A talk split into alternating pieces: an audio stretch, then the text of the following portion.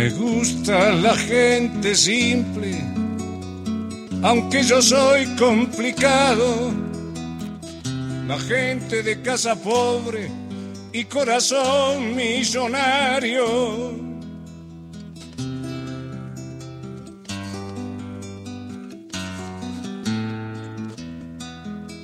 La que todavía suda, la que se rompe las manos, la que se juega la vida por el pan de sus hermanos.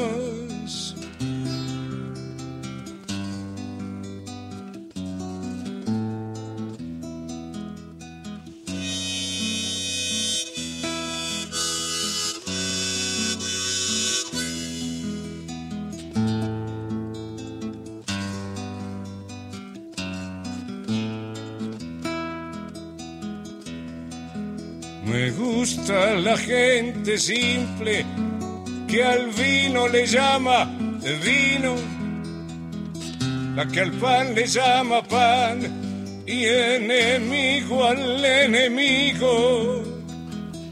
Con este tema, señoras y señores, a prepararse, ¿eh?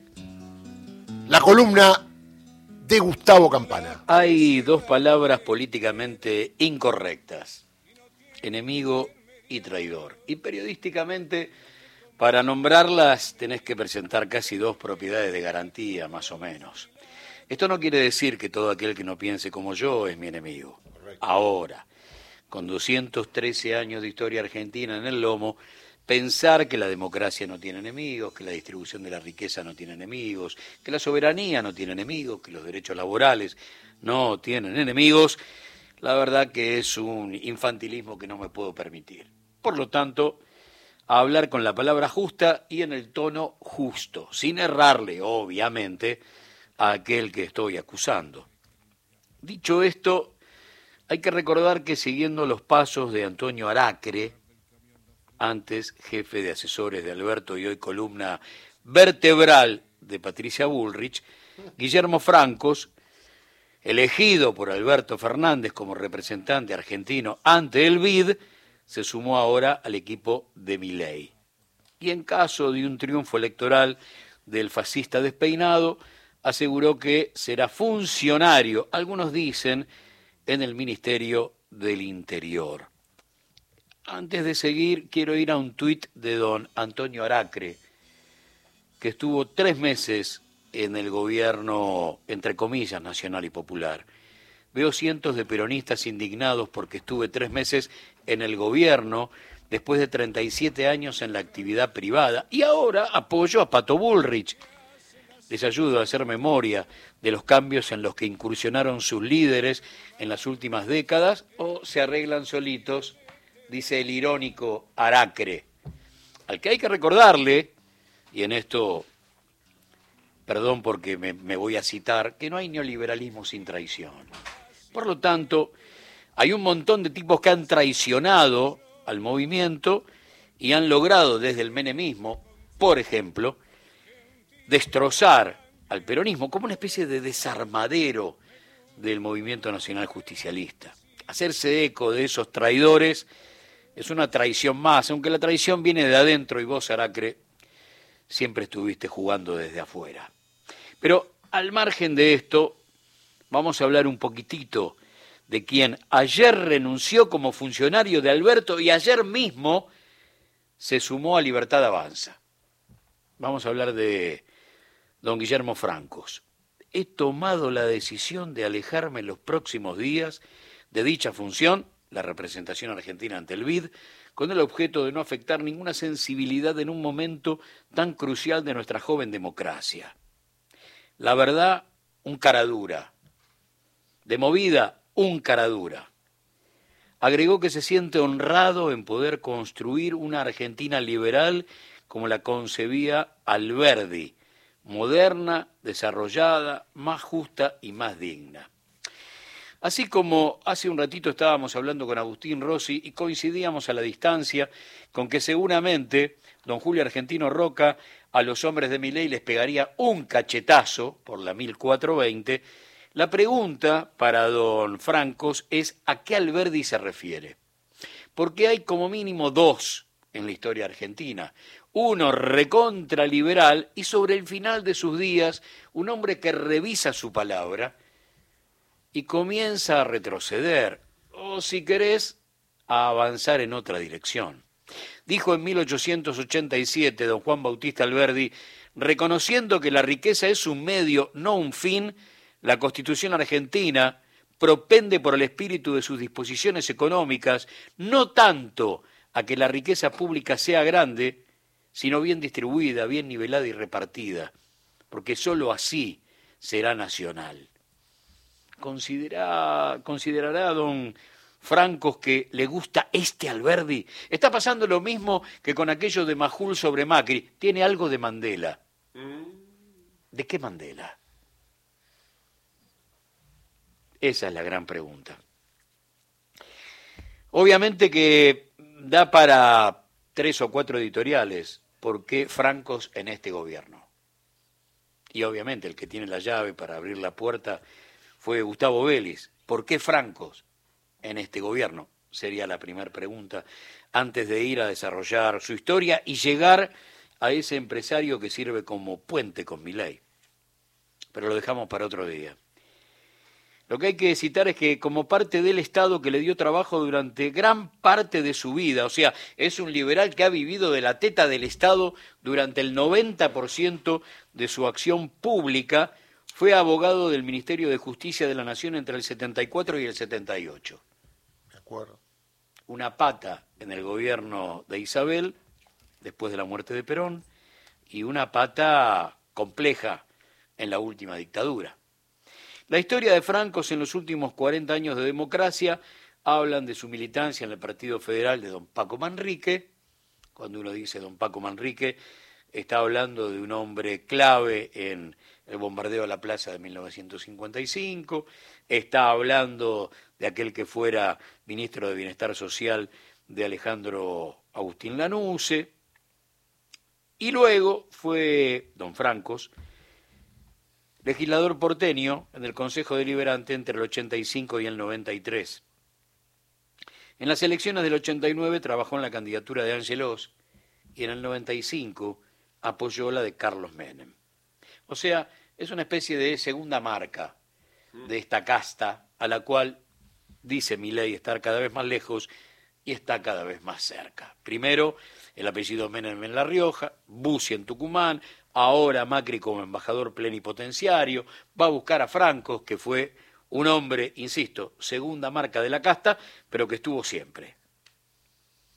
Otro paso en la vida de Franco, fundar con Caballo Acción por la República y ser diputado nacional entre el 97 y el 2000.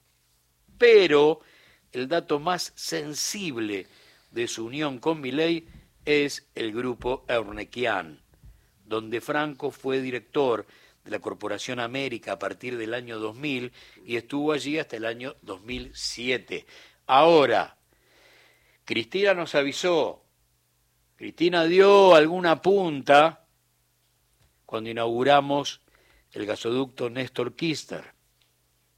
Estos días encontré una frase que se dijo un empresario, no importa quién, pero un empresario que dijo algo así como en un encuentro entre empresarios, la dirigencia política ha tomado durante muchos años las decisiones equivocadas que nos han llevado a las circunstancias en las que hoy nos encontramos. Esto fue dicho en el cierre del cuarto encuentro anual por el desarrollo del comercio y los servicios de la Cámara Argentina. Quiero decirles, quiero decirles que el empresario a quien conozco y aprecio, aprecio porque es un gran empresario, pero yo no sé qué le pasa a los empresarios que cuando se juntan en esos seminarios que hacen entre ellos, son hacen concurso para ver quién dice la boludez más grande realmente. La verdad, la verdad, la verdad, la verdad porque es un gran empresario, es un gran empresario, tiene fuertes inversiones en la provincia de Santa Cruz. ¿Saben dónde? En el macizo de Palermo Aique es también una empresa, un empresario que se dedica al petróleo. El macizo de Palermo hay que, a 40 kilómetros de Río Gallegos, en el cual IPF tiene un 66% de propiedad, ¿no? Eh, es un tercio de vaca muerta. Un tercio de vaca muerta en gas convencional, en gas no convencional y en petróleo no convencional. El 30% está en Santa Cruz y él lo va a explotar. Y entonces, cuando hoy estamos inaugurando este gasoducto, todo lo que mencionó Sergio en cuanto a la escasez de divisas, el problema que tenemos en la... El problema que hoy tiene la Argentina se desató, ¿saben cuándo? Cuando nosotros éramos gobierno. Para ser más preciso... Ahí nos estaba hablando Cristina de don Eduardo Ornequian. Quiero volver un segundo a Franco para terminar su línea de tiempo. Después de 2007, volvió al Estado. Dejó Multimedios América, volvió al Estado para transformarse en presidente del Banco Provincia y durante la gobernación de Scioli conocer a Milei, que era asesor de la misma gobernación. En 2012 regresó a América para trabajar nuevamente con Arnequian. Y acá me quiero dedicar un poquitito al empresario, que es cierto, allá por principios de los 80, abandonó su actividad textil, puso mucha guita, eh, uno podría decir como parte de un capital de riesgo, en algo que parecía un sueño alocado, que era la televisión por cable en la República Argentina, y le fue bastante bien. Primero la compra de Radio América, después el Multimedios América, canal de canal abierto, ¿no? En una mm. compulsa eh, con la justicia, pero se queda con el canal abierto y empieza a armar el nuevo, la nueva fase del, del emporio. Pero quiero recordar una historia, porque en esto de cumplir los caprichos de los amiguitos, el hombre tiene historia. En 1997, por deficitaria, se cerraba Cablevisión Oeste. Y ahí había un contador que era un, viejo amiguito de don Ernequian. Y más o menos 47 trabajadores quedaban en la calle. El pedido del amiguito fue echar a 47 de Cablevisión en Honduras y Bonplan y mete a los míos. Así los salvamos. Por supuesto. Claro que sí. Por supuesto. Lo que arrancó fue un proceso donde los trabajadores se pusieron de pie y terminaron echando a más de 300. En el marco del conflicto murió un delegado y el canal fue tomado por los trabajadores. Todo por cumplir el capricho de un amiguito. Da la sensación que ahora el nuevo amiguito se llama Javier Milei. Y hay que cumplir el caprichito de ser presidente de la nación, aunque sea por un, por un ratito. Esa historia de los trescientos y pico de despidos lo llevaron a, bueno, esto hay que venderlo, ya, ya, esto es, no hay forma, ¿no? Y sumó 700 millones de dólares para armar Aeropuertos 2000. Hay que recordar a don Carlitos Marx, que de esto sabía bastante. El capital no es producción, es acumulación. Y en eso el tipo siempre fue detrás de los nichos donde había mayor acumulación. Pero a partir de Aeropuerto 2000, uno puede decir, epa hombre, llevas más de un cuarto de siglo viviendo del Estado. Hablas peste de ese Estado que te da de comer permanentemente y armaste la estructura de cablevisión en un momento clave con Domingo Felipe Caballo entregándote cualquier cantidad de créditos blandos. No es casual. Hemos hablado muchas veces de lo que implica en la República Argentina que el poder real sea el dueño de los canales de noticias. Yo les recuerdo que el primer canal de noticias de la República Argentina se llamó Cablevisión Noticias fundado por Arnaquian en 1993. Desde ahí, la construcción de su poder político. Qué lástima que el nuevo caprichito sea Milay presidente. Me gusta la gente simple que al vino le llama vino, la que al pan le llama pan y enemigo al enemigo. La columna de Gustavo Campana.